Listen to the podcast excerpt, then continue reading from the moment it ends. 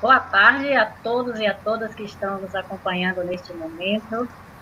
Sejam bem-vindas e bem-vindos à nossa quarta mesa do Diálogos em Tempos de Pandemia.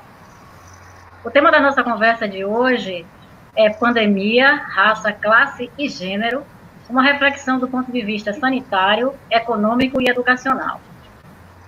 A mesa será mediada pelo professor Samuel Matos e por mim, professora Verbena Córdula, e a nossa convidada é a professora Márcia Santos Lemos, professora titular da Universidade Estadual do Sudoeste da Bahia, doutora em História Social, com graduação e mestrado em História.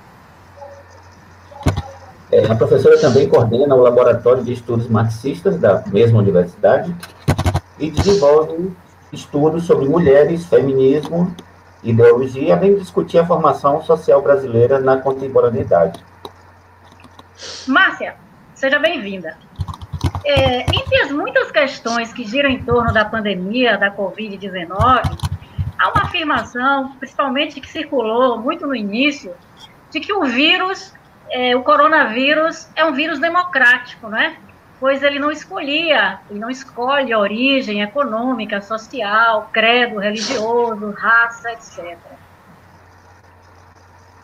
À primeira vista, essa observação pode ser tomada como verdadeira, né? Muita gente pensa assim, mas um olhar mais apurado mostra que é, quando se olha para a pandemia no seu desenrolar na América Latina, né, nos países mais pobres, e o Brasil não é exceção, a gente vê que há diferenças entre pobres e ricos, né? Então, é, quando a gente considera as desigualdades, os, os abismos sociais existentes, né, entre as minorias e os grupos privilegiados em países como o Brasil, mesmo em períodos e contextos sem pandemia, a gente vai constatar que esses setores marginalizados acabam sofrendo mais. É, e é sobre isso que a professora Márcia vai tratar né, com a gente agora. Então, professora Márcia, a palavra é sua. Olá, boa tarde a todas e todas e todos, né? Agradecer ao Gabriel, nosso tradutor, daqui a pouco vai entrar a Roberta.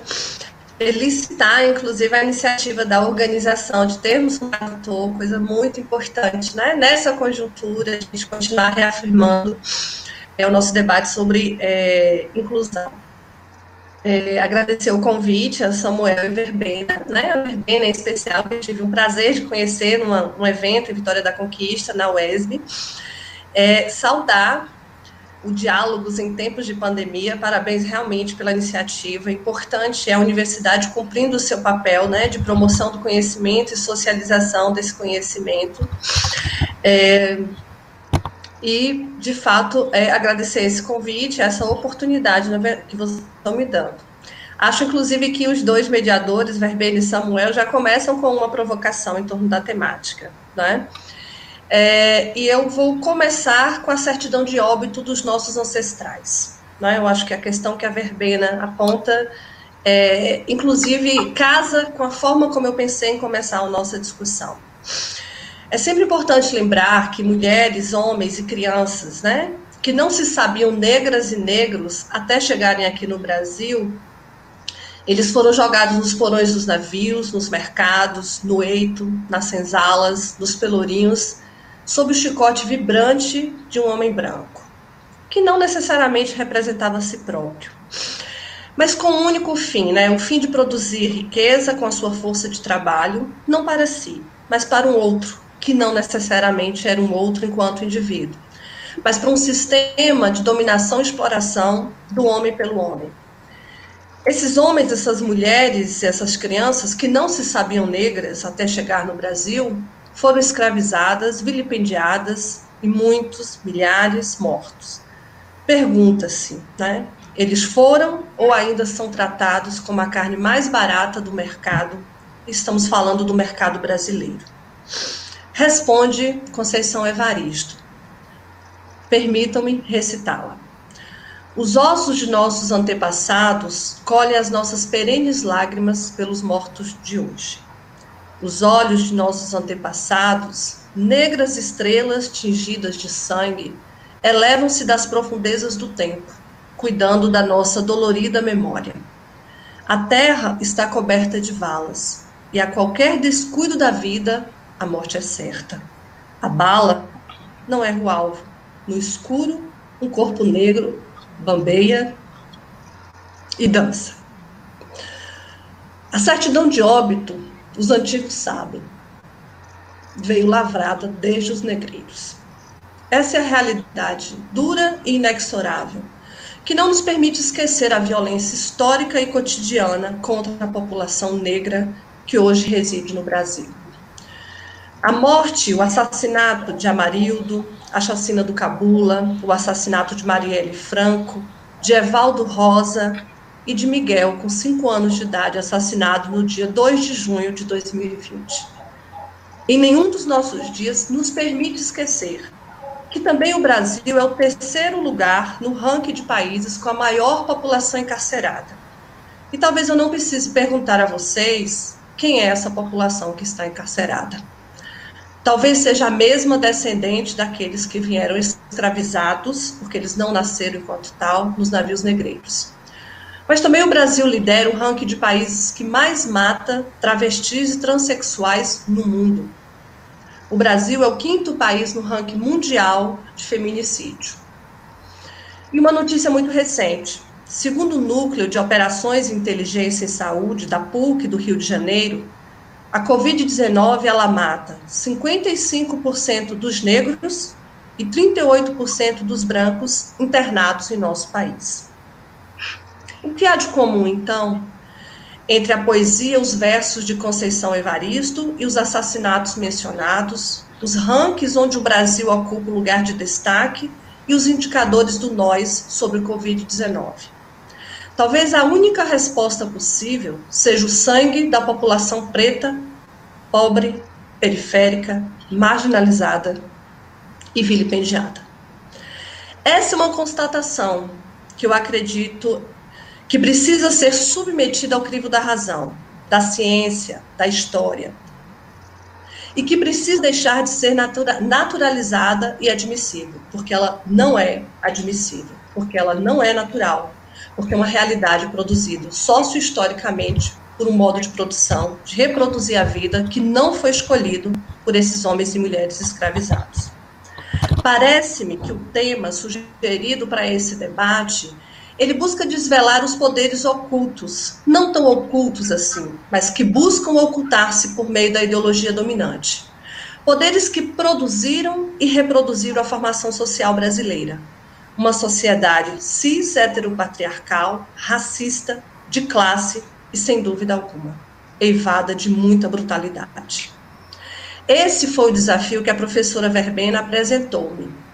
E eu, corajosamente, ou não tão assim, à primeira vista me pareceu um debate complexo, difícil de fazê-lo numa única mesa, num único espaço. Mas à luz do movimento do real, eu fui percebendo que ele é muito simples, tanto quanto os indicadores institucionais nos permitem constatar. A realidade está dada. Infelizmente, não lida como nós gostaríamos que fosse. E o que, que nos diz a Constituição brasileira sobre esse conjunto de coisas que vive uma população marginalizada da nossa sociedade?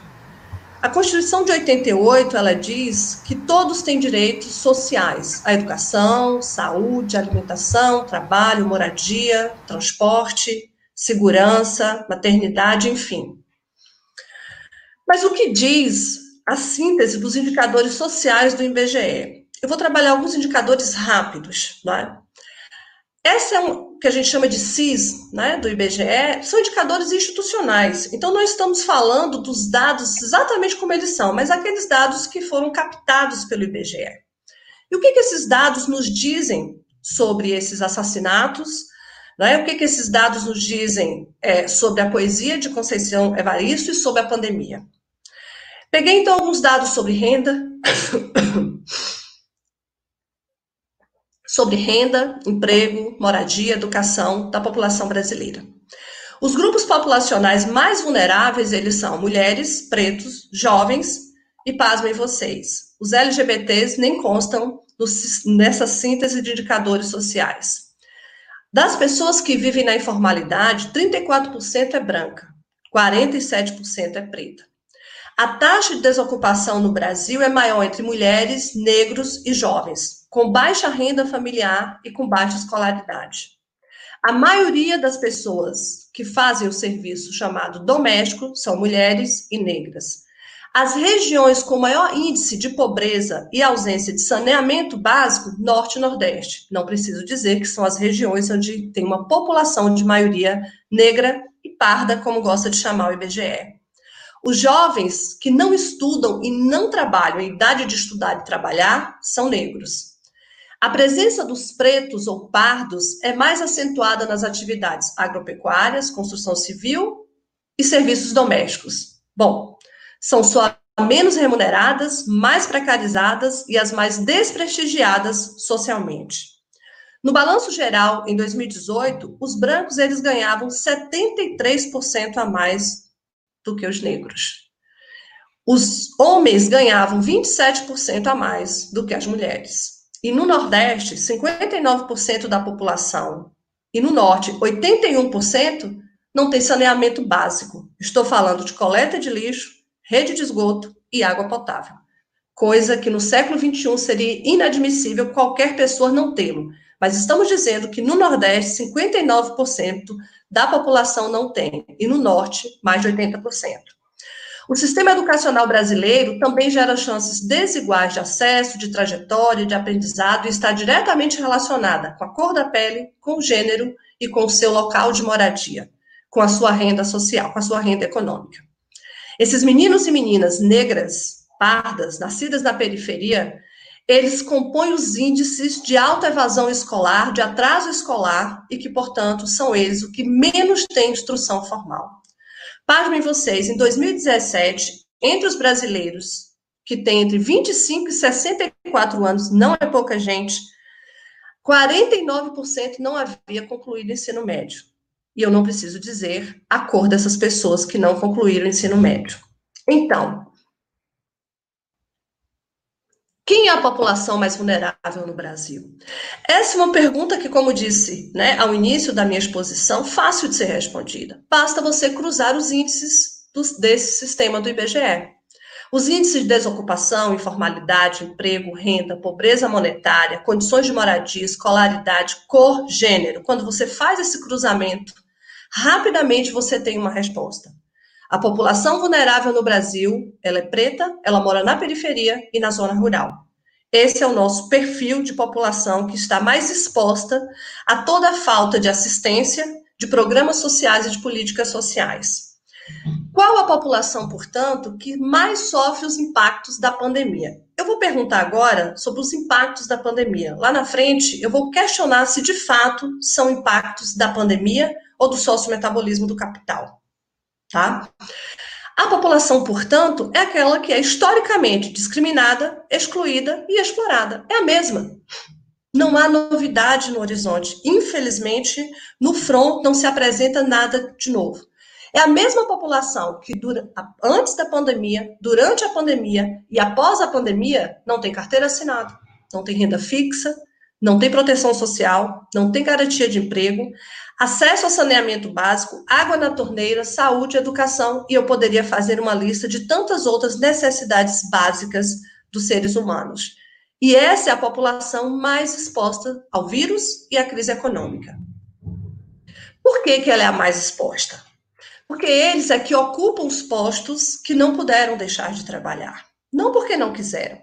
São as domésticas, depois quero problematizar esse conceito de doméstica. São as técnicas de enfermagem, de limpeza, cuidadoras, garis, transporte público.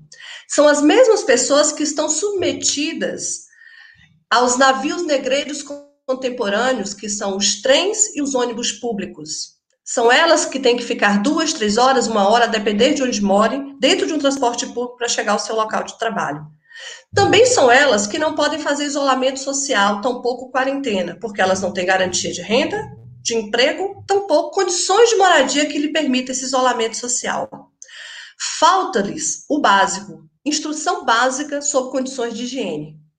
Falta-lhe o básico, que são condições básicas de fazer esta higiene. E para quem é que falta respirador, UTI e leito? Quando infelizmente, são contaminadas pela Covid-19. É também para essa população historicamente marginalizada e discriminada. Pois bem, que o preto e o pobre, a preta e a pobre, é a mais vitimada pela pandemia, parece-me óbvio. Mas não é por causas naturais, não é por causas biológicas.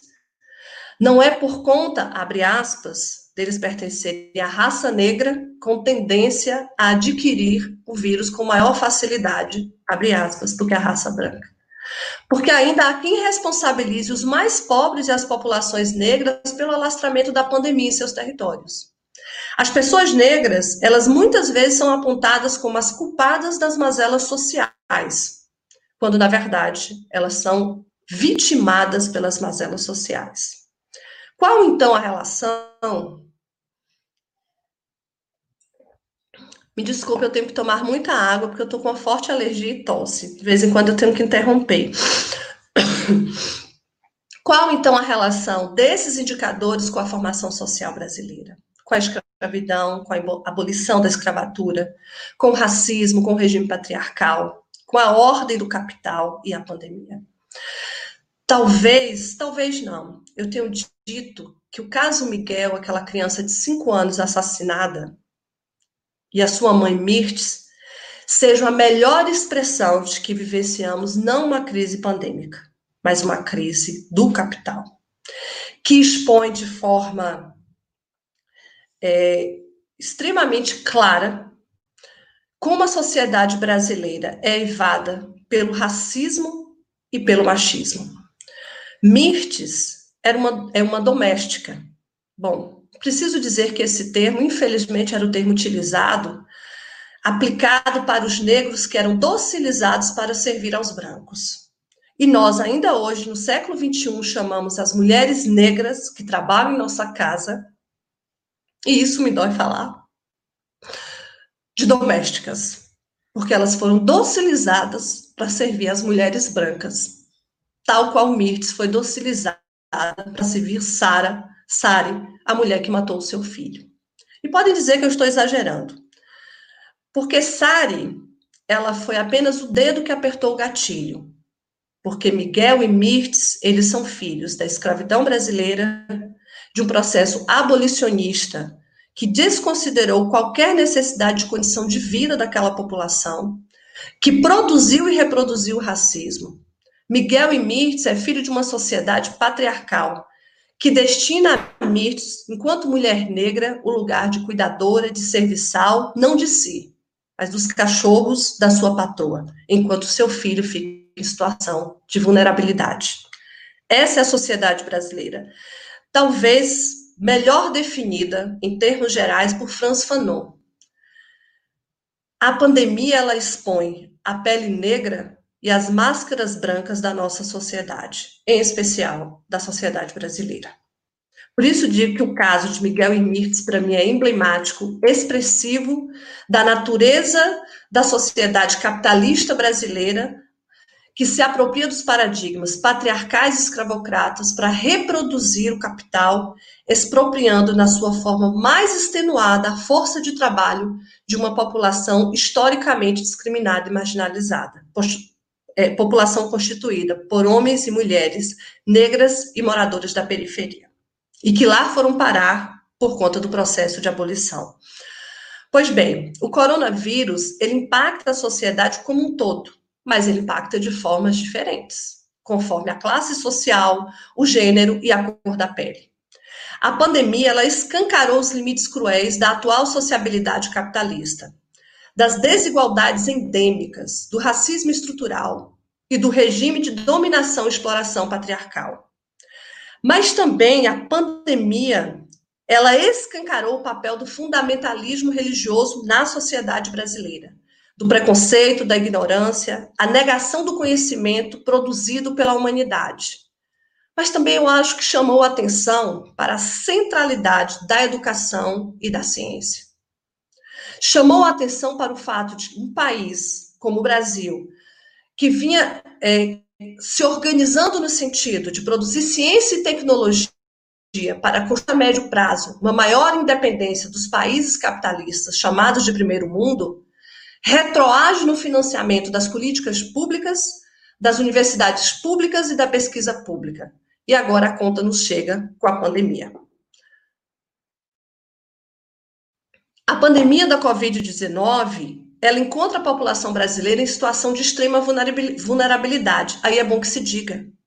A pandemia ela não criou a vulnerabilidade da população brasileira. Ela já estava dada quando ela se instala no Brasil altas taxas de desemprego, não valorização do salário mínimo, cortes profundos nas políticas sociais e de financiamento dos bens públicos, transferência de renda para o sistema financeiro, aprovação da emenda constitucional 95/2016, que estabeleceu um teto de gastos para os serviços públicos, mas não para a transferência dos recursos públicos para o sistema financeiro, enfim, eu poderia passar aqui, fazer uma outra live discutindo as reformas trabalhistas, previdenciárias e ausência de proteção social.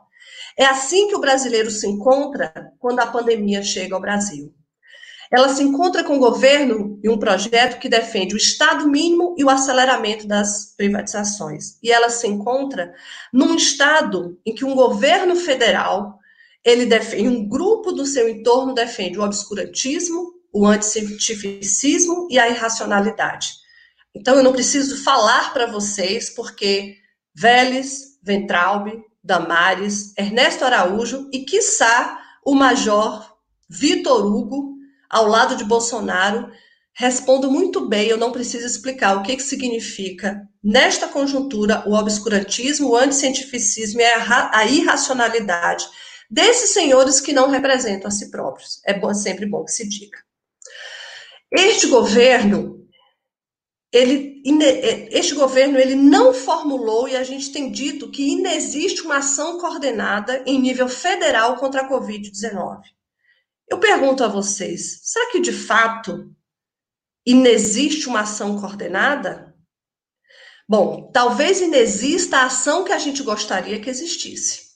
Porque a ação que a população gostaria que existisse deveria considerar esses indicadores de desigualdade social, racial e de gênero que eu acabei de apresentar, que é público, deveria considerar a necessidade de garantia de emprego e renda, de isolamento social, de proteção à vida, de políticas de combate ao aumento da violência doméstica, monitoramentos e testes de saúde, enfim, um conjunto de medidas que nos permitissem, por exemplo, coletar e produzir dados desagregados que nos permitissem entender qual é a população brasileira mais vulnerável e atuar junto a essas comunidades. Talvez inexista a política que coloque à frente do lucro a vida. Essa, de fato, não existe. O Brasil, na América Latina, tem uma, o pior desempenho em relação à pandemia, apesar de ter o maior PIB.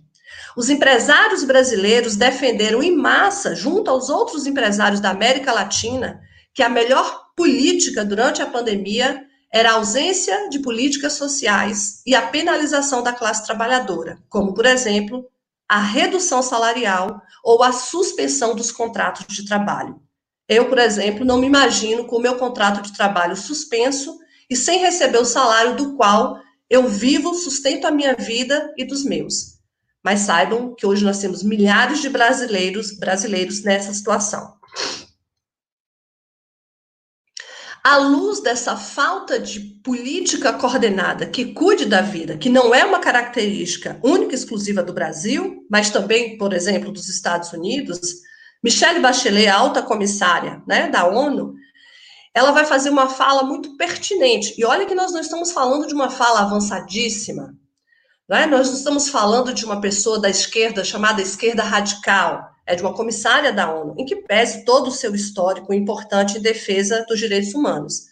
Michelle Bachelet ela vai dizer o seguinte: a luta contra essa pandemia não pode ser vencida se os governos se recusarem a reconhecer as flagrantes desigualdades que o vírus está trazendo à tona, disse a alta comissária. Por fim, os esforços para combater a Covid-19 e iniciar o processo de recuperação só serão bem-sucedidos se os direitos de todos à vida e à saúde estiverem protegidos, sem discriminação. Palavras de Michelle Bachelet. Pergunto a vocês: isso é possível na sociedade brasileira? que todos tenham direito à vida e à saúde? Parece-me que não. Nessa sociedade, não. E por que não? Porque a pandemia desestruturou a nossa organizada economia? Porque a pandemia promoveu a falta de equidade social? Porque a pandemia promoveu o racismo e aprofundou as relações machistas e patriarcais? Não. Talvez a resposta ela seja mais complexa, porque o Brasil ele é ordenado sob o sociometabolismo do capital. Isso significa que a nossa sociedade ela é ordenada a partir da desigualdade social. Alguém, ou melhor, os milhões trabalham muito, vendem a sua força de trabalho e produzem uma riqueza a qual não tem acesso e é acumulada por uma minoria que tem acesso à vida e à saúde, enquanto a maioria está exposta a todas as ausências às quais eu fiz referência. Essa é a natureza do capital. Agregada a essa natureza do capital, nós temos a natureza da formação social brasileira, que é escravocrata e patriarcal. Então, nós temos uma sociedade desigual que se reproduz a partir dessa desigualdade, o capital se reproduz assim, e que se apropria de paradigmas históricos, ou seja, de um racismo estrutural e de um regime de dominação e exploração sobre as mulheres para aumentar os seus lucros e extenuar a expropriação da força de trabalho das mulheres e dos homens e especialmente da população negra. E o Estado brasileiro que faz? Eu poderia simplificar e dizer, ele é o Estado burguês, mas vamos tentar melhor entender que Estado é esse. É o Estado que opera em função dos interesses do capital, porque ele é hegemonizado por frações da burguesia que estão pouco preocupadas com aqueles que vendem a sua força de trabalho. Aliás, só estão preocupados com aqueles que vendem a sua força de trabalho, porque querem que eles continuem trabalhando, independente da pandemia, para continuar produzindo riqueza e a acumulação dessa riqueza restrita a um grupo restrito. Então, o Estado, o nosso Estado, ele não é a síntese dos interesses da sociedade civil. Parafraseando Marx, ele é a síntese das máximas injustiças e desigualdades sociais. Por isso que o Estado brasileiro, ele não está operando a política coordenada em defesa da vida, mas uma política coordenada que produz a morte para reproduzir o capital. E o Brasil hoje ele é gerido por um projeto de ultradireita signatário do que o Aquile Mbembe chama de necropolítica. A necropolítica ela opera o Estado, desculpe, na necropolítica o Estado é operado pelo capital para produzir a morte e o reproduzir. E aí não podemos nos esquecer. Quem manda na República Brasileira?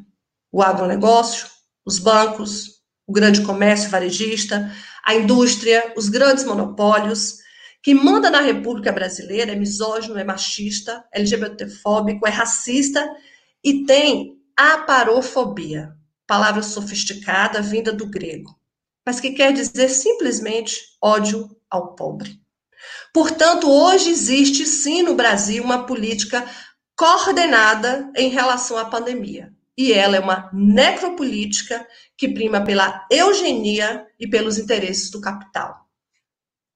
Não é a política que nós queremos, mas ela está dada. Por isso eu contesto muitos que dizem que o Bolsonaro ele é um só um imbecil, um idiota. Não, ele é o operador da necropolítica e extremamente útil para as frações da burguesia que defende esse modelo de gerenciamento da economia brasileira. Quais, então, os impactos sanitários, econômicos e educacionais da pandemia?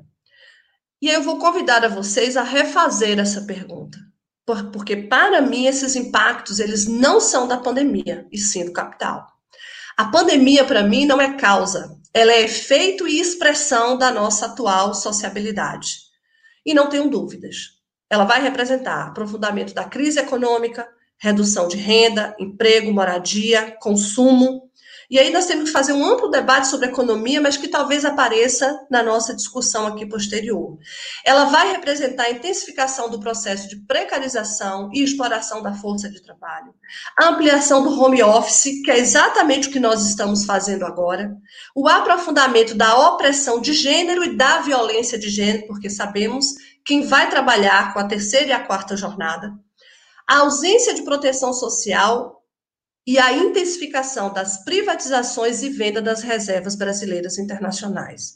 O que vai representar para a população brasileira, é, em termos de saúde física e mental, um profundo adoecimento e comprometimento da sua vida.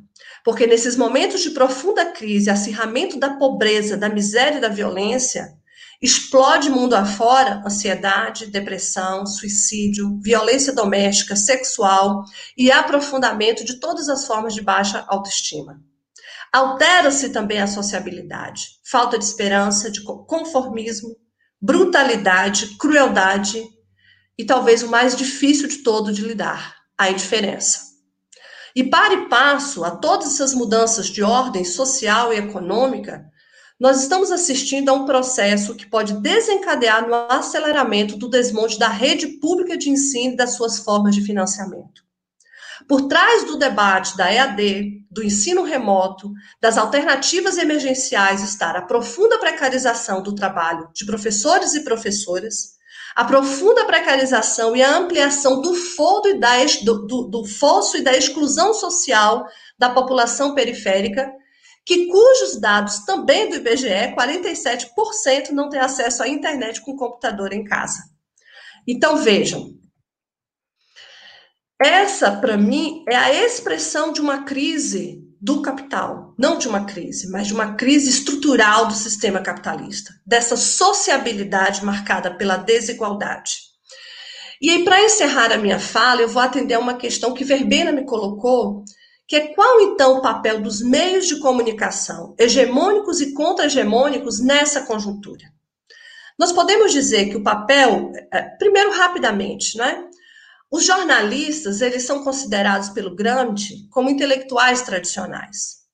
Esses intelectuais tradicionais, de modo geral, como tantos os outros médicos, professores, eles acabam por ser assimilados pela ideologia dominante porque vivem sobre esta e são educados dentro desta. Então, boa parte de nós, professores, jornalistas, médicos, todos esses que exercemos função intelectual, porque todos temos trabalho intelectual, mas alguns exercem a função intelectual, nós muitas das vezes a exercemos em benefício da ordem dominante, em benefício da ideologia dominante.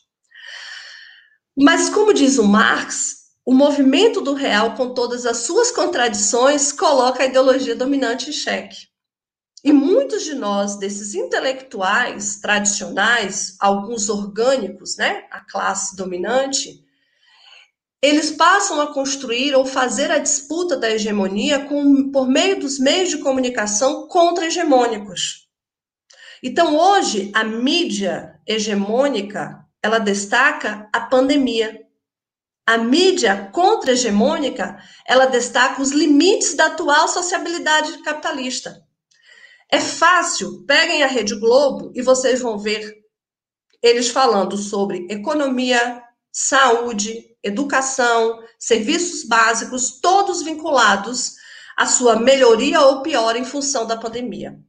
Assista o canal da Boitempo, por exemplo, e vocês vão perceber que tudo isso vai ser discutido não sob a ótica de que a pandemia melhorou ou piorou, mas que existe uma sociabilidade promovida pela ordem capitalista que faz com que as condições de vida da população já historicamente marginalizada e discriminada, ela encontre a sua piora a partir da pandemia. E que, portanto, o problema não é a pandemia necessariamente, é a ordem capitalista o, o, o, racismo estrutural e o regime de dominação e exploração de mulheres por meio do patriarcado. Pois bem, o Marx ele vai dizer assim que a arma da crítica não pode, é claro, substituir a crítica da arma. O poder material tem de ser derrubado pelo poder material, mas ele também vai dizer que a teoria também se torna força material quando se apodera das massas. E ela só se apodera das massas quando a gente faz lives como essas e quando a gente fortalece, por exemplo, as mídias contra-hegemônicas. E se o problema não é exatamente a pandemia, mas a sociabilidade do capital, conforme David Harvey, a saída é pela alteração radical da atual sociabilidade. Isso está dado. Não basta derrotar o vírus, outros virão. Não sou eu que estou dizendo. E como fazer, como construir essa alteração radical, né, de uma outra sociabilidade? A humanidade já tem a resposta. E eu acredito muito nisso, por isso estou aqui. E acredito tanto nessa resposta porque assim quando, como eu comecei falando sobre a morte e a dor com Conceição Evaristo, eu termino falando sobre a vida e a esperança com Conceição Evaristo. Abre aspas. Todas as manhãs acoito sonhos e acalento entre a unha e a carne uma agudíssima dor. Todas as manhãs tenho os punhos sangrando e dormentes, tal é a minha lida, cavando, cavando torrões de terra até lá, onde os homens enterram a esperança roubada de outros homens. Todas as manhãs, junto ao nascente dia, ouço a minha voz banzo, âncora dos navios de nossa memória. E acredito, acredito sim, que os nossos sonhos protegidos pelos lençóis da noite, ao se abrirem um a um no varal de um novo tempo, escorrem as nossas lágrimas, fertilizando toda a terra, onde negras sementes resistem, reamanhecendo esperanças em nós. Tenho certeza que seremos capazes de construir uma sociedade onde haja igualdade e liberdades substantivas. E isso já começa a ser feita, feito quando nós disputamos as ideias na mídia contra-hegemônica, como estamos fazendo agora. Obrigada. Márcia, já tem perguntas aqui para você.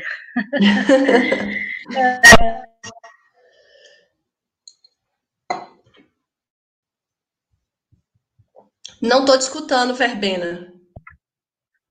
Escuta agora? Sim. Com o aumento, Rodrigo Bonfim pergunta. Com o aumento absurdo da mobilização social descendente na pirâmide social e a democracia sendo testada diariamente, Estamos rumo a um caos ou até ruptura institucional? Eu vou responder uma a uma. Sim, sim.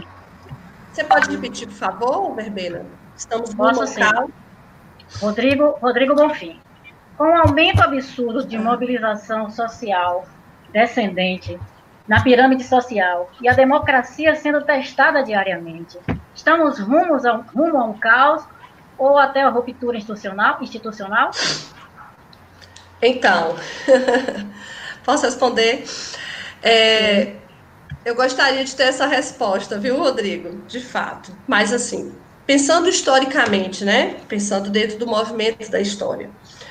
Primeiro, eu costumo dizer é, que como o capitalismo ele vai se instituindo, né, vamos colocar ali, desde a sua acumulação primitiva, se a gente pegar o século XV, chegando a uma forma mais elaborada no século XIX, hoje no auge da sua sofisticação no século XXI, às vezes nos passa a impressão de que o, essa forma de sociabilidade, ela sempre existiu, né? essa sociabilidade capitalista, a ponto de que a gente naturaliza a desigualdade social, Observe que absurdo. É, milhões de pessoas trabalham para que pouquíssimas pessoas, famílias no mundo tenham a riqueza produzida por milhões de pessoas. E a gente acha isso absolutamente natural. Sequer refletimos sobre esse dado da realidade tão claro. Então, eu costumo dizer que, é, em virtude da secularidade, né, da própria história do capitalismo, da, da secularidade do racismo que acabou se tornando estrutural, né, no caso da nossa sociedade estadunidense, mas também em outras, e do, também do patriarcado, a gente acaba é, tratando essa, essas, as relações que foram se constituindo como normais, e elas não são.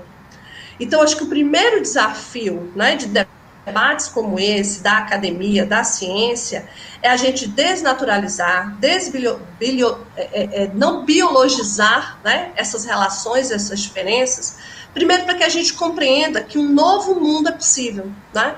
E eu não estou falando de modo utópico. Nós estamos falando de que repensar essa sociabilidade, que agora na pandemia deixa absolutamente claro que ela não é viável, que em momentos como esse fica posto e externado que não se pode viver da expropriação da força de trabalho como do outro, né? Então nós temos o primeiro passo é a gente compreender que o capitalismo ele não é natural, que essa sociabilidade pérfida e cruel, ela foi construída pelos homens para os homens a partir da expropriação da força de trabalho do homem pelo homem. Então esse é o primeiro passo para a gente compreender que é possível a superação dessa realidade.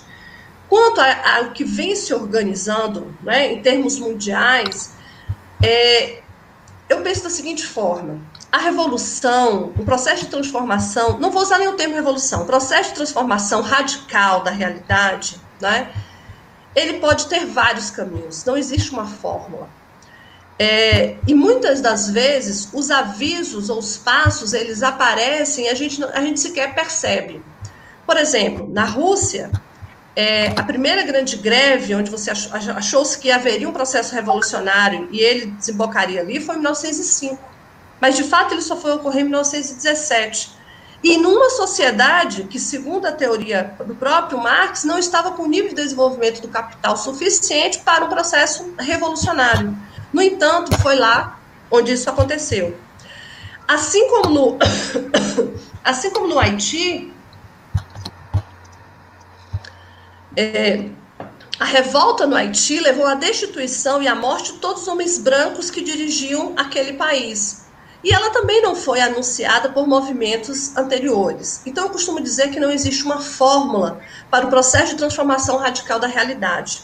Mas vejo com muitos bons olhos né, quando a sociedade ela se movimenta, quando ela se mobiliza, quando ela se organiza contra problemas que são estruturais. E aí, qual seria a minha, é, digamos assim, a minha observação sobre esse movimento? A gente, o que a gente precisa compreender, por exemplo, no caso do racismo, que o que precisa mudar não é necessariamente as políticas de segurança e o trato que é dado à população negra. Óbvio que a curto prazo essa é uma política social extremamente importante, ela precisa se dar. Mas nós sabemos que mesmo ela se dando, a sociedade ela continua o quê? Racista. Portanto, nós temos uma sociedade que ela é estruturalmente capitalista, racista e patriarcal. E como é que nós vamos superar essas desigualdades? Destruindo essas estruturas. Os caminhos, não me pergunte, né? É, na verdade, nós teremos que construí-los conjuntamente. Há uma possibilidade de ruptura institucional no Brasil? Olha, Rodrigo, eu diria que, pelo que está dado neste momento, não. Porque quem está disputando o Estado brasileiro não somos nós, trabalhadores, com a burguesia. São as frações da burguesia que estão disputando o Estado brasileiro para ver quem vai operá-lo. Alguns satisfeitos com a necropolítica de Bolsonaro e outros entendendo que essa necropolítica é prejudicial à economia. Né? Então, hoje há uma disputa no seio das frações burguesas. A classe trabalhadora não está no jogo. Essa ruptura institucional é mais fácil que ela aconteça no jogo e na disputa entre as frações burguesas. E aí vencendo a necropolítica coordenada pelo bolsonarismo. É isso. Uma, uma, uma, outra pergunta aqui do, do colega Rodrigo Bonfim. Ele pergunta o seguinte: como você vislumbra uma possível e desejada ruptura dessa necropolítica instalada e coordenada pelo chefe do Executivo Nacional no período pós-pandemia ou com uma vacina no radar? Foi isso, Rodrigo? Foi. então, vocês sabem o que mais me angustia ao participar dessas lives aqui, as perguntas. Primeiro, angustia não, me deixa feliz porque as perguntas elas são muito no sentido né, do Lênin, o que fazer, né? O que, que nós vamos fazer é, diante dessa dura constatação? Por isso eu sempre gosto de começar minhas falas, né, trazendo é, a avaliação, digamos assim, mais dura da conjuntura, é, e terminar apontando para esperanças e expectativas de alteração dessa realidade, porque eu acho que é isso que move a humanidade, não é?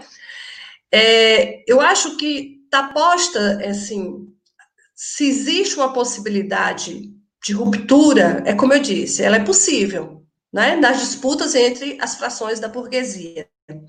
O que vai acontecer com o bolsonarismo depende de dois movimentos. Dessa disputa entre as frações da burguesia, e eu costumo dizer, é, a classe trabalhadora, infelizmente, ela continua assistindo, né? ela, ela não está protagonista, ela não está no palco. Quem está no palco é a direita clássica, fina, né? que frequenta os salões, como Fernando Henrique Cardoso e seus congêneres, e do outro lado, a barbárie ultraliberal dos bolsonaristas. São eles que estão se matando sobre como operar o Estado brasileiro a serviço do capital, com compreensões distintas é, sobre como fazer essa operação. Em que pese qualquer movimento da classe trabalhadora, eles vão se unificar para combater esse movimento e impedir a alteração dessa ordem que os mantém enquanto elite dirigente do país. Né? Então, eu acredito, assim, de que é, tem alguns caminhos. O caminho institucional, né? que pode ser, de fato, uma disputa eleitoral, com o retorno no projeto democrático popular do Partido dos Trabalhadores, projeto que eu não acredito, projeto que já demonstrou a sua falibilidade, projeto que já demonstrou que não é possível conciliar interesses antagônicos e nós vimos o preço que nós estamos pagando.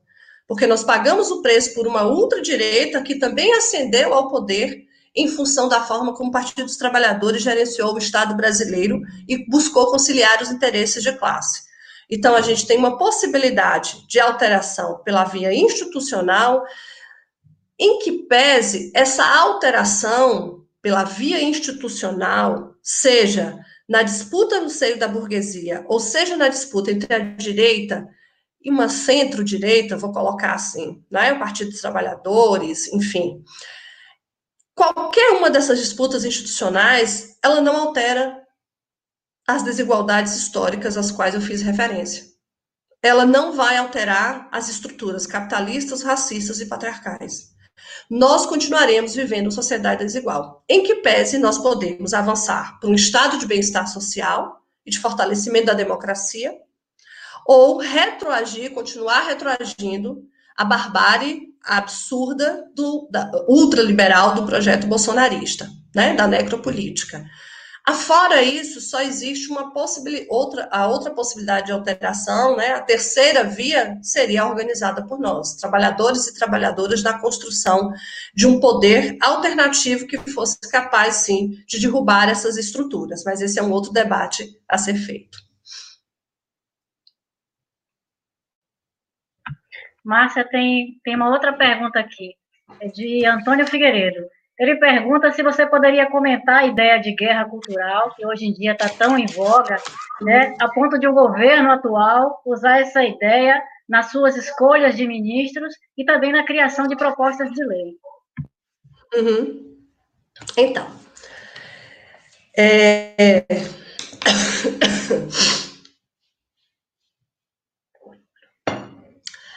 Eu não diria que Bolsonaro está errado é, sobre a existência, sobre a possibilidade de existir uma guerra cultural. Não nos moldes, na forma como ele aponta. Até pelo final da minha fala, né? Assim, o Gramsci, é, que alguns chegam até a criticar, dizer que ele é idealista, né? Ou que ele não seria exatamente um marxista, tese com a qual eu não concordo, não é? O Gramsci ele vai dizer assim que antes da classe trabalhadora ela entrar no campo aberto da luta, ou seja, na disputa dos meios de produção, ela precisaria tornar-se a classe dirigente, né? Ela precisaria fazer a disputa de ideias. Por isso que o Gramsci vai falar de aparelhos privados de hegemonia, do papel dos intelectuais, da importância dos intelectuais orgânicos, né, e tradicionais, porque é nesse campo que você faz essa disputa, né, que está sendo chamada aí de guerra cultural. Né? É, essa disputa, ela, ela se dá por meio, né, desses, digamos, desses é, veículos contra-hegemônicos, e de pessoas é, que não estão subsumidas, vamos colocar assim, à ideologia dominante. Porque a ideologia dominante ela é altamente sedutora, ela está espraiada socialmente e ela não chega para você e fala assim, ela não chega para uma menina e ela diz assim, ó, menina, você vai vestir, um rosa, né? Ela não chega para o menino e diz assim, ó, homem se comporta dessa, dessa forma. Isso é dito por meio das novelas, do quadrinho, do desenho animado, né? Você não tem hoje, mas na sociedade brasileira, entre aspas, né, o racismo ele não pode ser explicitado por meio é, de uma propaganda, apesar que os tempos andam duros, né, bicudos, né, por meio de uma propaganda, mas você diz todos os dias, por meio do que a moda vende, por meio das pessoas que aparecem na televisão, por meio das relações sociais, né? Que ser branco é bonito e ser negro é feio. Né? Então, você tem ali o racismo e outras formas né, da, é, é de expressão da ideologia dominante veiculadas e espraiadas. O que eu estou chamando de ideologia dominante, viu, gente? Estou chamando das ideias dominantes de uma época que pertence a uma classe dominante que são ideias particulares de uma classe, né, vendidas como universais. E aí, é, é, dentro desse, o Gramsci vai dizer que nós precisamos disputar esse espaço, né, por meio da contra-hegemonia, nós precisamos disputar a hegemonia das ideias. Por isso, espaços como esse são importantes. E o Bolsonaro, o que, que ele diz? Ele diz que né, existe uma guerra cultural e que o Brasil, primeiro, né, ele foi dirigido pela esquerda, que as universidades estão tomadas por comunistas, né? que as crianças são educadas por comunistas, é, por feministas, e que nós precisamos tirar as nossas crianças, a sociedade brasileira, da mão, das mãos dos comunistas, das feministas e, e dos ateus, né? Por aí vai, que é a chamada guerra cultural. Então, ele compreende que existe uma guerra contra a família, a moral e os bons costumes. Bem que eu gostaria que ela existisse, né? Contra a família burguesa. Bom, mas de fato ela não está dada. Se ela estivesse dada, Bolsonaro não teria sido eleito.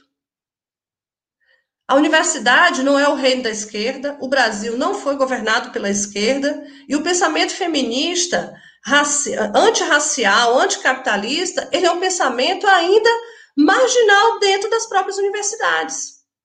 Né? Agora, o Bolsonaro, na verdade, ele se arma de uma narrativa obscurantista, né, para dizer que a sociedade brasileira ele está ameaçada por essas figuras e que ela precisa ser salva pelo Messias.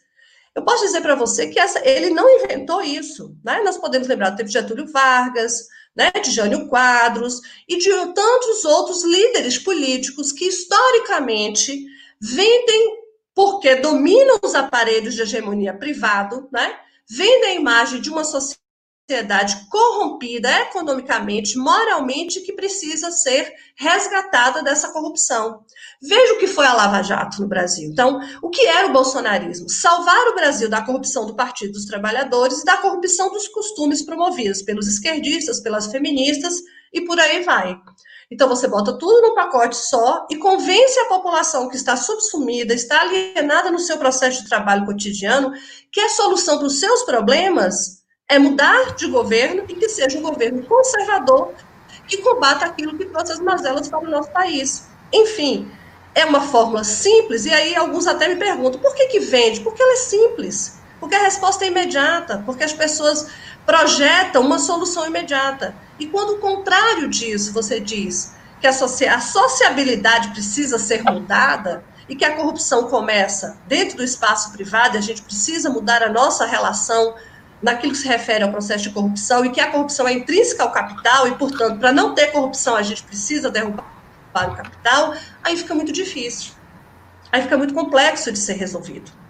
Então, o que Bolsonaro chama de guerra cultural é o que Gramsci chamaria, não é? É, é na verdade, assim, o que Bolsonaro chama de guerra cultural, o Gramsci diria que ele está ganhando no campo da disputa das ideias, não é? E aí, a nosso grande desafio é disputar essas ideias, mas infelizmente a gente não só disputa ideias, a gente tem que contar com a realidade dura, com as suas contradições, com o movimento do real, para que as pessoas elas também comecem a partir dessas contradições perceber que a resposta dada pelo bolsonarismo ela não chegou, ela foi suficiente, ela não deu conta daquilo que ela se propôs, porque ela só se propôs no campo das ideias, porque ela sabia que no campo material era impossível de se efetivar. É isso. Ô, Márcia, há uma outra pergunta é, feita por Catarina Oliveira. Queria saber como a luta antirracista, juntamente com as organizações socialistas, podem combater juntas, já que existe uma ideia de que essas lutas são separadas. Você pode repetir para mim, Samuel, por favor? Queria saber como a luta antirracista, juntamente com as organizações socialistas, podem combater juntas, já que existe uma ideia de que essas lutas são separadas. Perfeito. As perguntas estão ótimas, só não sei se eu estou dando conta, porque eu não vejo público, né, para a gente poder fazer esse diálogo. Mas, Catarina, é uma pergunta. Aliás, todas as perguntas até agora. Me desculpem. Todas as perguntas até agora, mais do que é, apropriadas, né? Então, veja. Esse é um dilema histórico, né, no campo da esquerda. Quem, não, quem milita, né, quem tem a minha idade, um pouco mais, já militou no campo da esquerda, deve ter ouvido falar que as pautas identitárias, elas são é, pautas que atrapalham a luta de classe, que elas não contribuem para o avanço da conscientização da classe, né, para organizar a classe trabalhadora para superar aquilo que de fato interessa que é a ordem capitalista. É, acho que tanto os teóricos, tanto Marx quanto os teóricos e as teóricas marxistas, né, acho que o um próprio movimento da história e as experiências socialistas, elas nos ensinaram muito sobre essa temática. E aí eu gosto muito de destacar também, né, os nossos é, militantes, historiadores, cientistas sociais, é, que fazem esse debate. De fato, até pouco tempo, a gente pode dizer, né, vamos falar do Brasil especificamente, é uma coisa era o movimento negro, outra coisa era o movimento sindical, outra coisa era o movimento feminista, outra coisa eram as organizações dos partidos políticos de esquerda que iriam defender a classe trabalhadora e fazer a revolução. Infelizmente, essas organizações, até um determinado ponto, elas ainda não tinham aprendido, por exemplo, com Lênin, né? O Lênin que liderou o processo revolucionário é, na União na Rússia, né, e depois União Soviética, ele, é, com pouco tempo de dirigente, chamado a atenção, né, por Clara Zetkin e outras teóricas é, e revolucionárias, ela falava assim, ó, oh, a gente precisa melhorar a vida das mulheres, não vai dar para ter socialismo com as mulheres submetidas ao tacão masculino, né? Como é que a gente vai fazer isso? É, ou então, é, Lene, tem uma população aí marginalizada, né? Tem uma orientação, eles não tinham essa terminologia, né? Uma orientação sexual distinta, mas não vai dar para ter é, um processo revolucionário, emancipatório, de igualdade, de promoção da igualdade entre as pessoas, se nós tivermos cidadãos de primeira e segunda categoria, né? Então, é, tem reflexões que estão postas sobre essa temática, é, que eu me lembre, né, deve ter anteriores, mas que eu me lembre, desde o século XIX. E, infelizmente, por uma cultura política, nós dissociamos essas pautas, né? A pauta das mulheres, a pauta LGBT, a pauta racial, a pauta do meio ambiente, e entendeu que a gente podia fazer cada uma por vez. Hoje, é, pelo menos na minha compreensão, nós avançamos bastante dentro das organizações políticas, avançamos bastante dentro das teorias sociais, né, para a compreensão desses fenômenos, e acho que é, nós já compreendemos que não é possível fazer uma luta anticapitalista que ela não seja antirracial, que ela não seja antipatriarcal, que ela não proteja o meio ambiente. Eu não estou falando que nós vamos fazer uma luta dessa por vez. Eu estou dizendo que essas lutas elas estão dialeticamente postas dentro da realidade. Né? Então, não é possível pensar que eu vou construir, né, como Mesaros gosta de falar, igualdade, liberdade substantiva, se eu não avançar na formação de uma sociedade que supere o machismo, que supere o racismo. Então, só de fato eu só vejo é, avanço significativo, e acho que nós tivemos né, esse avanço significativo, se formos capazes de articular e entender, né, como fala Sueli Carneiro, que a nossa classe tem cor, tem raça, tem gênero. Isso não quer dizer que eu defenda as pautas identitárias vendidas pela Rede Globo. Aí é outra coisa, tá? Porque as pautas identitárias, a gente sempre tem que ficar. É... Eu fico alerta, viu, gente? Toda vez que a mídia hegemônica ela começa a fazer propaganda, eu minhas orelhas ficam esticadas, eu fico prestando atenção, né? Então, quando a mídia hegemônica ela começa a vender o feminismo do empoderamento individual, quando a mídia hegemônica começa a vender o antirracismo, né, da mulher negra que alcançou o pedestal do, do, do Jornal Nacional, então, quando ela começa a vender as pautas identitárias apropriadas pelo capital, fetichizadas pelo capital, vendidas como mercadoria e produtoras de riqueza, para quem explora justamente essas pessoas, a gente precisa ficar alerta. Essas pautas identitárias que privilegiam o individual e o indivíduo e achando que as soluções virão para esse caminho, elas são perniciosas, sim, para a organização da classe trabalhadora como um todo.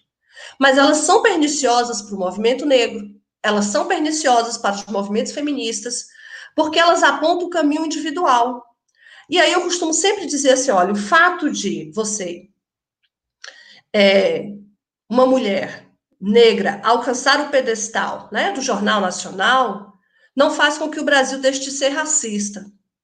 Não faz com que elas, durante uma noite escura numa rua, que alguém não a conheça, não a chame de negrinha. Né?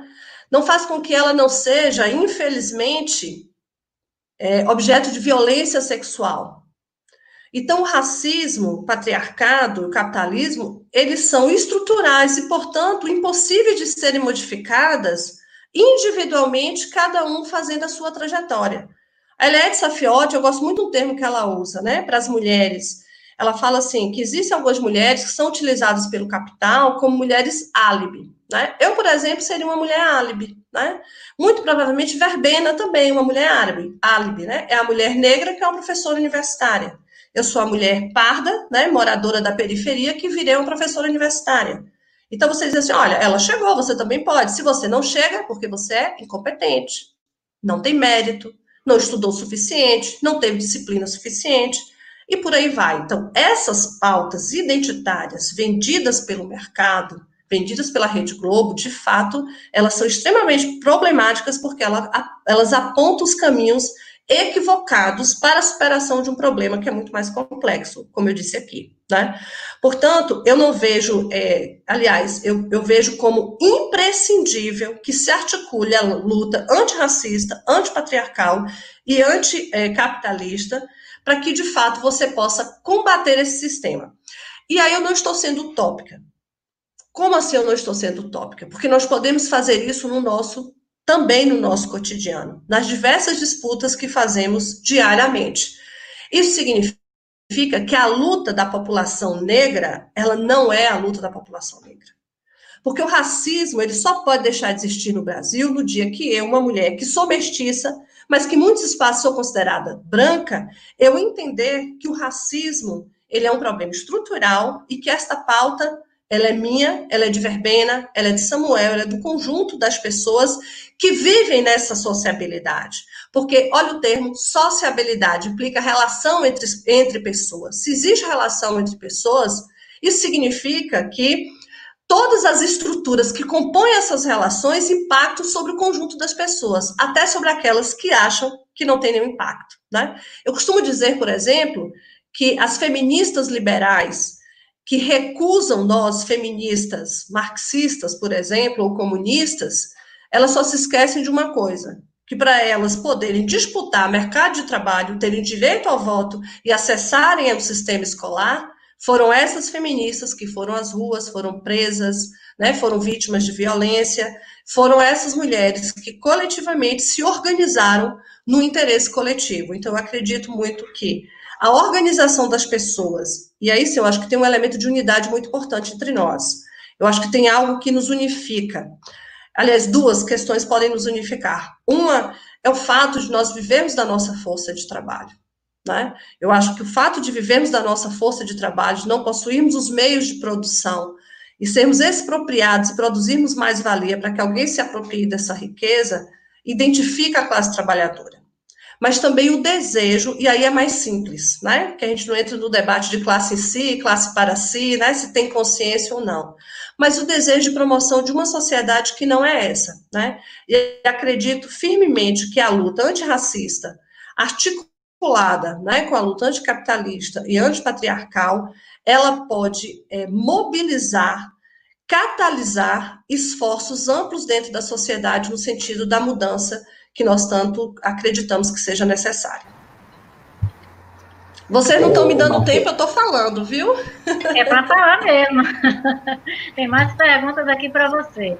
Por falar em meios de comunicação, Antônio Xavier pergunta: como entende que os meios de comunicação podem contribuir para alcançarmos as mudanças necessárias, seja a conscientização, sejam as mudanças de atitude dos diversos grupos sociais? Eu gostaria de, de alterar um pouquinho essa pergunta, colocando o seguinte, uma pergunta aqui doméstica.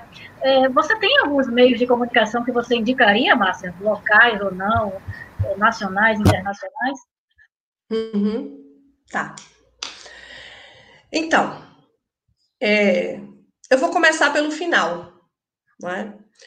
É, eu gostaria primeiro de, de, indicar, não meios de comunicação, mas algumas fontes é, de dados que, os quais eu fiz uso, e eu acho que nós precisamos consultar, sabe, Verbena? São dados institucionais, mas que trazem informações preciosas para nós, né? Que é o PNAD, que é a Pesquisa Nacional por Amostra de Domicílios, né, contínua, a síntese de indicadores sociais do IBGE, tá tudo na internet, gente, em PDF, você bota lá, CIS IBGE 2019, os dados do INEP, tem um dossiê Mulheres Negras do IPEA, né? É, o Infopem Mulheres, que são dados específicos né, de informações penitenciárias, tanto você tem o Infopem geral, mas o Infopem Mulheres. É, também um, um, um, mapa da violência contra a mulher no Brasil. Eu acho que são assim, são todos dados institucionais e disponíveis na internet que nós precisamos nos apropriar para fazer essas análises avaliações e ter uma melhor compreensão. Porque, por exemplo, lendo o CIS, né, esse sistema do IBGE, nossa, na primeira página você consegue compreender quem são as vítimas da pandemia no Brasil. E é um documento técnico né? digamos, não que o técnico não esteja eivado de ideologia, né? É, com relação a alguns sites, assim, eu gosto de indicar, por exemplo, a, os debates que acontecem no Roda Viva, né? Eu gosto de indicar também o Café Bolchevique, que está no, no, no, canal Boitempo. É, nós temos hoje dois, tem o Café Bolchevique, feito pelo professor Mauriase, e tem um outro programa agora que está sendo feito pela Virgínia Fontes, mas se vocês acessarem o canal, né, Boitempo, é, inclusive o canal Boitempo, a, o blog Boitempo, ele disponibilizou um dossiê, Coronavírus e a Sociedade, está lá todo disponível. Também gosto muito de consultar o GLE10, né, que são as páginas oficiais que nos ajudam, trazem muita informação, que pese teoricamente haver divergência entre nós, mas eles formulam e sistematizam muitas informações importantes. Eu também consulto a Fiocruz, principalmente, né, nessa conjuntura. Então, são alguns é, sites que eu considero é, Marxismo 21, é, eu acho que são sites que nos ajudam a, a ir nessa linha contra-hegemônica, né?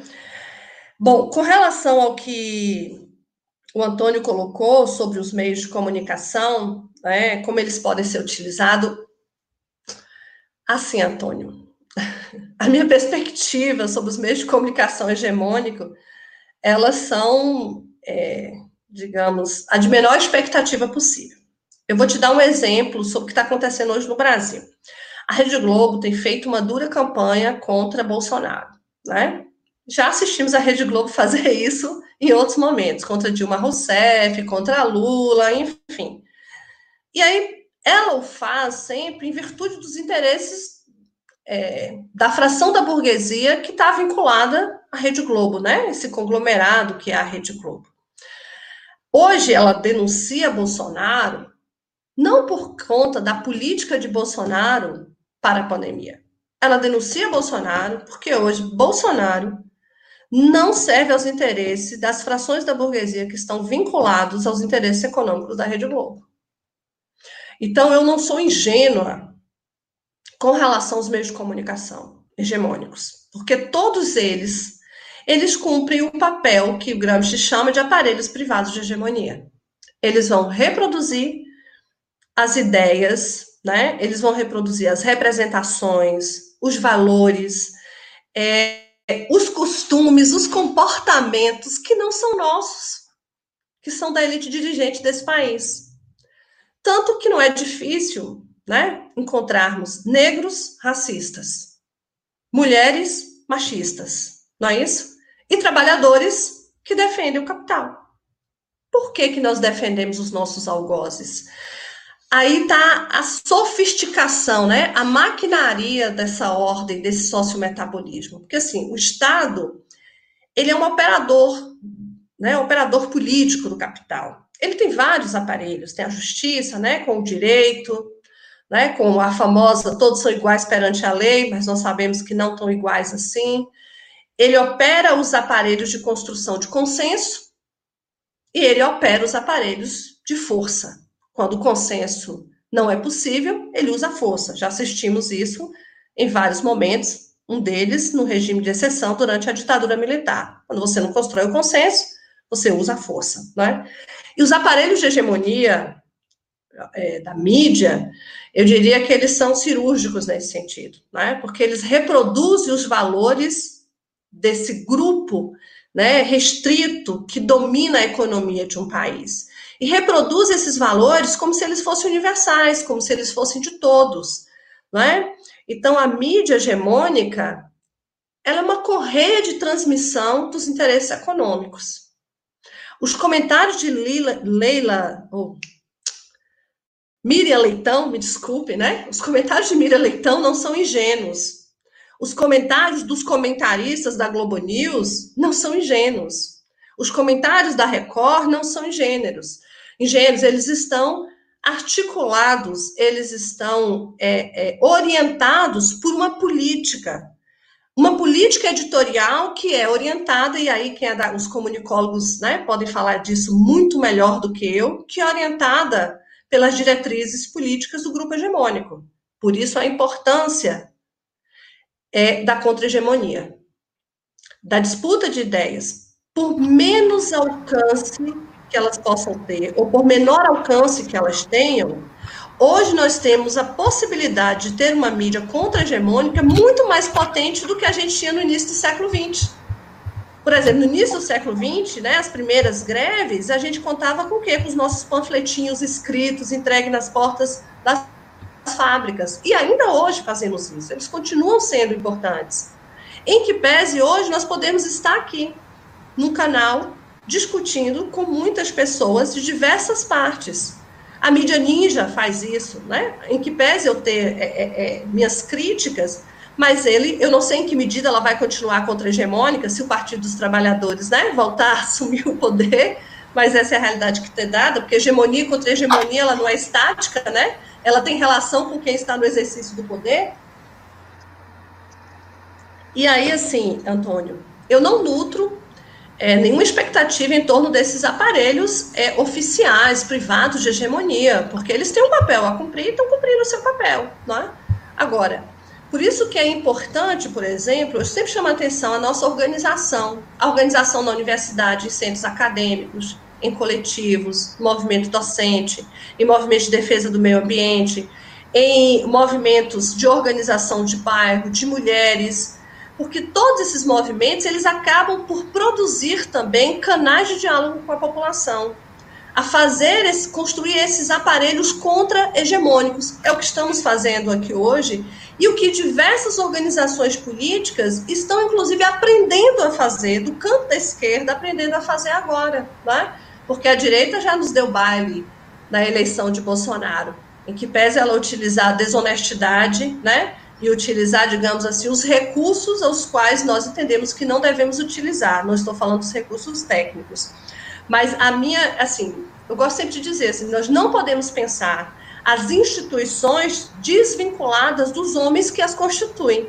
Né? É como a gente pensar um Estado que para acima da sociedade para reger o bem-estar social.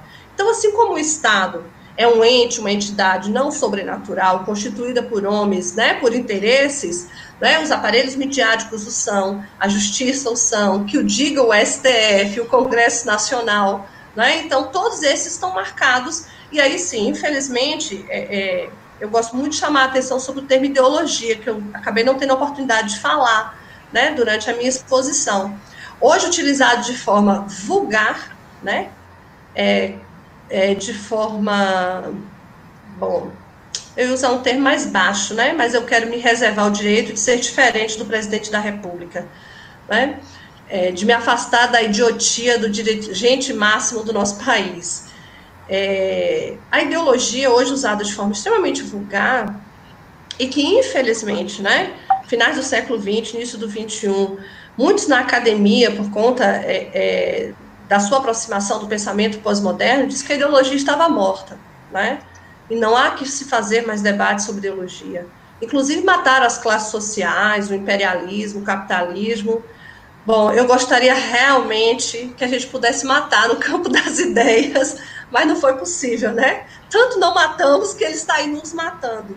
A verdade é essa. Então, a ideologia é, compreendido sua perspectiva do Marx, que alguns falam assim, a ideologia é um falseamento da realidade, mas depende de qual perspectiva. Ela é um falseamento da realidade para nós, trabalhadores, porque para a elite, para a burguesia, que produz o conjunto de ideias que expressa seus, seu, sua moral, seus valores, seu comportamento, ela é absolutamente real. É a expressão do que essas pessoas são e como elas querem que funcione a sociedade. Mas por que, que ela é uma consciência falsa da ela produz uma consciência falsa da realidade, porque ela é vendida como universal por meio da novela, do gibi, da série para um conjunto da população que se apropria daquelas ideias, as reproduz sem ser essa as suas ideias, né? E sim nas ideias daqueles que são seus algozes. Então, primeiro, a ideologia, ela reúne representações morais, comportamentos, ideias, né? De, uma, de um grupo dominante que a expressa por meio diversos, dos seus diversos aparelhos, inclusive da escola, dos livros, literatura, poesia, né? E por aí vai. Mas o Gramsci ele vai falar que existe, o Lênin vai dizer que existe uma ideologia proletária, né? E aí a gente entraria é, num outro debate, mas ainda assim ele vai dizer assim que é uma, é, é, são ideias do, é, da classe trabalhadora para disputar com as ideias da elite dirigente. Bom, eu não vou entrar no debate entre Marx e Gramsci, porque não é o objeto da nossa live. Mas eu só posso dizer né, que aquilo que vulgarmente o presidente da República chama de ideologia, não é ideologia, e sim o que ele está fazendo é ideologia. Não sei se vocês conseguem me entender. Porque um dos campos que a pós-modernidade avançou foi de disfarçar o ideológico de não ideológico. Então, o que Bolsonaro faz? Não, eu vou botar só ministros técnicos, eu vou acabar com a ideologia, não é, para que a gente possa dirigir o nosso país. Não, a ideologia a qual ele está fazendo referência seria o conjunto das ideias, né, digamos assim, da esquerda, né, dos socialistas. Mas ao fazer isso, quem está promovendo a ideologia dominante, hegemônica, é ele e não nós, né? É como o debate sobre ideologia de gênero. Poderia passar horas aqui falando. Quem produziu a ideologia de gênero não foram as feministas, foi o pensamento conservador. Foi o pensamento conservador que diz mulher desse jeito, o homem é assim. Quem nasce com sexo né, feminino se comporta dentro de uma docilidade feminina historicamente construída. Feminilidade, masculinidade não foi construído por nós, feministas, foi construído pelos conservadores para reproduzir a, a família burguesa, para reproduzir a transmissão da família, para reproduzir a transmissão dos bens, garantir o controle do corpo da mulher e por aí vai. Bom, poderia falar horas sobre isso, né? Mas vamos adiantando. Ô, ô Márcia, há uma questão. É, na verdade, Cleiton Bernardes perguntou a relação entre patriarcado e capitalismo, mas você já falou isso ao longo da, da sua fala. Então, vamos passar para uma pergunta de Gabriel Alves e uma outra pergunta de Luciana Leitão, que são afins. A primeira. Tá. É Gabriel e Luciana. Exatamente. Tá. As mobilizações dos entregadores de aplicativo, break, break dos apps, do dia 1 de julho, pode ser uma faísca para novas revoltas para a classe trabalhadora do país? E a outra é: como podemos verificar a existência ou resistência do poder alternativo? Tá. Só pergunta boa, hein? Parabéns ao público. Nossa, é, não sei se foi Gabriel e Luciana, mas muito bem lembrado, viu? Olha, o capitalismo no século XXI, ele nos impôs um desafio que ele é hercúleo. Porque o trabalhador do século XXI, o perfil da classe trabalhadora do século XXI não é mais o mesmo do século XX, do início do século XX. Nós estamos espraiados de tal forma que eu acho que os entregadores de aplicativo, eles são a melhor expressão desse espraiamento da força de trabalho. Porque, assim, a figura mais expropriada de toda virou empreendedor, não é isso? O pequeno empreendedor que está sentindo na pele agora o que é ser um pequeno empreendedor no Brasil, né? O que isso representa. É, o processo de terceirização, ele é, agudizou de tal forma os contratos de trabalho, modificou, que muitas das vezes a pessoa que trabalha do seu lado, ele tem um regime de trabalho completamente diferente do seu, recebe um salário, tem uma relação de trabalho e vulnerabilidade que você nem dimensiona.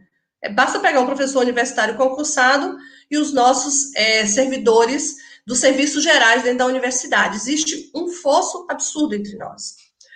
É, a sociedade do século, o capital do século XXI, ele se reinventou de tal forma que hoje a gente já chama as, as relações dos empreendedores individuais de uberização, né? E de tal forma que nós fomos convencidos que a melhor coisa do mundo é a uberização, é o empreendedorismo. Olha a ideologia dominante funcionando aí por meio das propagandas da Rede Globo e outros meios de comunicação. Eu tenho que parar de falar da Rede Globo, gente, mas é que eu tenho um ódio entendeu? Daquele conglomerado, mas eu tenho que parar de falar só deles, porque existem vários outros, né? Se bem que tá todo mundo junto, embolado, né? Folha, o Globo, o Estadão, né? O Correio de Brasília, se a gente juntar tudo, vai dar no mesmo.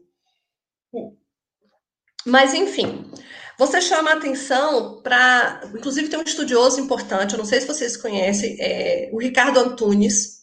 Ele escreveu O Privilégio da Servidão. Ele coordena uma equipe de pesquisadores na Unicamp que tem estudado justamente essas novas relações de trabalho, né? Ou não relações de trabalho.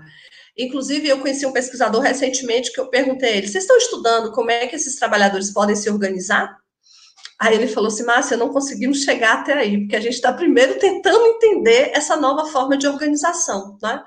É, por exemplo, a uberização de professores. Não sei se vocês conhecem, as grandes capitais já têm, né? Aplicativos para você chamar professor, as redes privadas montaram esses aplicativos.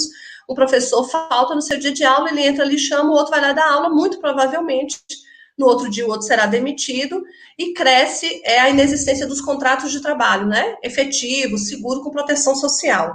Eu estou resgatando um pouco de tudo isso, porque assim, essas relações de trabalho, por mais sedutoras que elas sejam, eu acho que agora no processo pandêmico, e aí vocês me deram uma ótima é, oportunidade de falar sobre isso, ela externa exatamente o que ela significa ausência de proteção social, de renda mínima, de emprego garantido, e você ter que expor a sua vida todos os dias para garantir a sua vida, para garantir a sua alimentação e da sua família. É a precarização máxima que vai se agudizar. E acredito sim, né, que o break ele foi massa, né? Gostei demais, assim, não sei se vocês viram na Avenida Paulista, eles reunidos, e, e, hoje é um dos grandes desafios, quer dizer, como organizar uma classe trabalhadora tão espraiada e que não está no seu local de trabalho? Porque uma coisa é você reunir as pessoas no chão da fábrica. Gente, outra, uma coisa é você reunir os professores que já estão na universidade, que estão na sua sala de aula, no chão do trabalho, no chão da rede básica. A outra coisa, imaginem hoje como é que nós vamos reunir os trabalhadores para discutir melhorias mínimas de condições de trabalho via internet, né? Então, eu acredito sim que os trabalhadores de aplicativo, eles nos deram um sinal muito positivo sobre como nós podemos avançar na nossa organização, inclusive utilizando essas tecnologias do capital, né? Porque a gente não tem que ser contra a tecnologia. A gente tem que ser contra a tecnologia né, que reproduz a morte, não a vida, mas aquela que pode nos ajudar, a gente tem que ser favorável. É, a outra questão sobre as resistências, né, é assim, acho que eu não entendi muito bem a questão de alternativas, foi isso, Samuel? A última questão, para eu poder fechar? A questão a de questão, poder alternativo, né? Como podemos verificar a existência ou resistência do poder alternativo? Olha, na macropolítica, como eu já disse, nós estamos fora do jogo, viu? Por enquanto. Quem está disputando são as fações da burguesia, né? É a direita clássica, é a sua finesse, contra a barbárie bolsonarista. É, mas fora da macropolítica, né, vamos colocar assim, eu acho que é, no cotidiano essas formas de resistência têm sido construídas, isso me anima, sabe? Por exemplo, eu acho que a constituição de coletivos é, de mulheres negras, trabalhadoras, me anima muito, né, nessas formas de organização. Me anima, por exemplo, o Islã, não sei se vocês conhecem, que é um movimento né, de poetas e poetisas que cantam a periferia. É, é, me animam esses movimentos é, que eu vejo que eles conseguem articular bem é, a pauta antirracista, anticapitalista e antipatriarcal. Né? Então, hoje o que eu vejo, assim, os partidos clássicos da esquerda brasileira, é, eles estão à margem nesse momento da macropolítica. Eles estão buscando operar no sentido organizativo e de disputar as consciências, né? Mas acredito efetivamente que as expressões desses partidos, nos coletivos organizados, nas frentes de massa, nos nossos locais de trabalho, de estudo, nos bairros, hoje, para mim, é aí que reside a resistência. Né? As periferias hoje, acho que quando ela organiza uma rádio local e a depender da aproximação que essa rádio local e do conteúdo veiculado dessa rádio local, ela está construindo a resistência. O que me parece que é o nosso grande desafio é como catalisar essas resistências é, que estão fragmentadas em diversos espaços e construir um grande movimento social da população brasileira que se levante contra essa sociabilidade que a gente vivencia hoje e contra todas as suas formas nefastas né, e repercussões sobre a vida dos brasileiros. É isso. Gente, a hora está se adiantando. Eu queria deixar aqui um recadinho de Iago Lemos, filho de Márcia, que diz assim: gostaria de mandar um grande beijo para ela. É, sempre me traz muita alegria e orgulho poder ouvi-la. Márcia, é, antes, é, é, a gente gostaria que você fizesse suas considerações finais. Pedimos desculpas, há muitas perguntas ainda vocês quiserem, podem deixar as perguntas aí, a gente encaminha a Márcia, certo? É, gostaríamos que você te agradecer a, a, tua presença, a essa espetacular conversa que a gente, você proporcionou assim para o público e, por favor, suas considerações finais. Primeiro, Verbena, é, é, Samuel, foi um prazer te conhecer. É, Gabriel, Assim, estou muito feliz de participar de uma live com o tradutor, muito feliz mesmo. Assim, faz parte da minha luta social. Eu luto por uma universidade popular, milito no MUP, né, por uma universidade popular. E essa é uma das coisas muito importantes para mim, né? Parabéns à organização por ter essa preocupação que eu considero central. É, Verbena, que eu tive um prazer de conhecer no evento que organizei aqui na UESB. Espero também poder trazê-la e fazer outras coisas com ela, uma pessoa é, fantástica também. É, nossa, a fala do meu filho me emociona porque ele não está perto de mim, né? Está longe. Ele é meu primeiro filho é, e enfrentou tudo comigo, né? O que é ser mãe, jovem, estudante, trabalhadora. Ele sabe, ele sabe a peleja, né? Que ele é filho, ele é filho de uma mulher da periferia, né? É, e muito me orgulha porque uh, acho que não só ele, eu tenho um outro filho, né? São dois, que é a Gariel. É, eles me orgulham é, por me ensinarem todos os dias, né? A amar as pessoas. É, quero encerrar agradecendo, não, não, não, vou me alongar de fato, é, agradecendo a oportunidade de fazer o debate É, eu sempre me emociono muito, porque tratar do meu povo da periferia é muito importante para mim. E eu gostaria muito que eles todos estivessem no lugar que todos e todas merecem estar, né? Na universidade, num sistema único de saúde que os atendesse completamente, com acesso pleno à educação, em moradias com saneamento básico e justo para toda a população, e que essa população que produz a riqueza do nosso país, ela pudesse acessar essa riqueza, né? Para de fato reproduzir a sua vida com a dignidade que todos nós merecemos.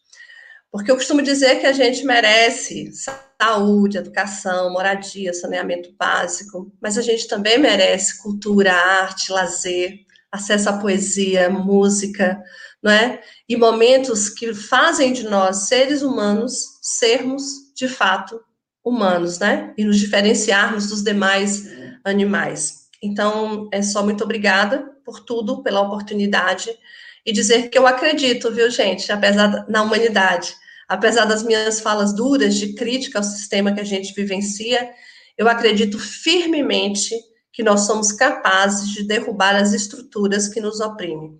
Provavelmente eu não as verei, mas eu tenho muita fé, né, de que as gerações futuras, os filhos dos meus filhos, possam ver e a gente possa viver uma sociabilidade onde haja igualdade e liberdade substantiva para todos e todas. Onde mulheres elas não sejam mais vítimas de nenhuma forma de violência, onde, onde homens e mulheres pretas né, não sejam distinguidas e que, inclusive, eu não precise falar homens e mulheres pretas, porque seremos só homens e mulheres LGBTs, né, e que a nossa orientação sexual ela não nos defina para além daquilo que ela deve definir. Então, obrigada pela oportunidade, um abraço, um beijo, um cheiro no coração de todos e avante e viva a revolução. Esperamos contar com você em outras oportunidades, viu, Márcia? Muito obrigada mesmo. Um grande beijo, um grande abraço. Obrigado, parabéns pela sua exposição, foi muito legal. É, eu queria aproveitar para agradecer também a presença virtual de todas as pessoas, né, que nos assistem. Algumas nos ouvem, estão fazendo outra coisa, mas estão ouvindo. E também a equipe técnica, né, que deu um apoio muito grande. E eu faço em nome dos colegas, né? A Rita, é, Virginia, é, Antônio, é, a equipe toda, né? E o curso de comunicação todo, de certo modo, se envolve, né? Então, assim, muito legal. E Verbena pediu que eu também aproveitasse a oportunidade de lembrar que vai ocorrer uma outra live em breve, né? A data vai ser em breve divulgada, que é o uso das redes sociais durante o distanciamento social. Uhum. É isso, a convidada será a professora Poliana Ferrari, da PUC de São Paulo. E a mediação será realizada pelas professoras Rita Virgínia e Juliana Torresani. A gente gostaria de aproveitar para agradecer muitíssimo aos intérpretes de Libra, né, que aqui se fizeram presente, Gabriel Nascimento, certo, Roberta, é, eles fazem parte, são, são dois voluntários que fazem parte do, do projeto Dinamizando o Ensino de Libras, coordenado pela professora Lucília, do DLA. É, muito obrigadíssima por vocês estarem prestando esse serviço maravilhoso. Tá? Então a gente encerra essa live por aqui. Espera contar com as presenças de todas e todos na próxima live com a professora Poliana da PUC. Tchau, gente. Boa tarde. Tchau.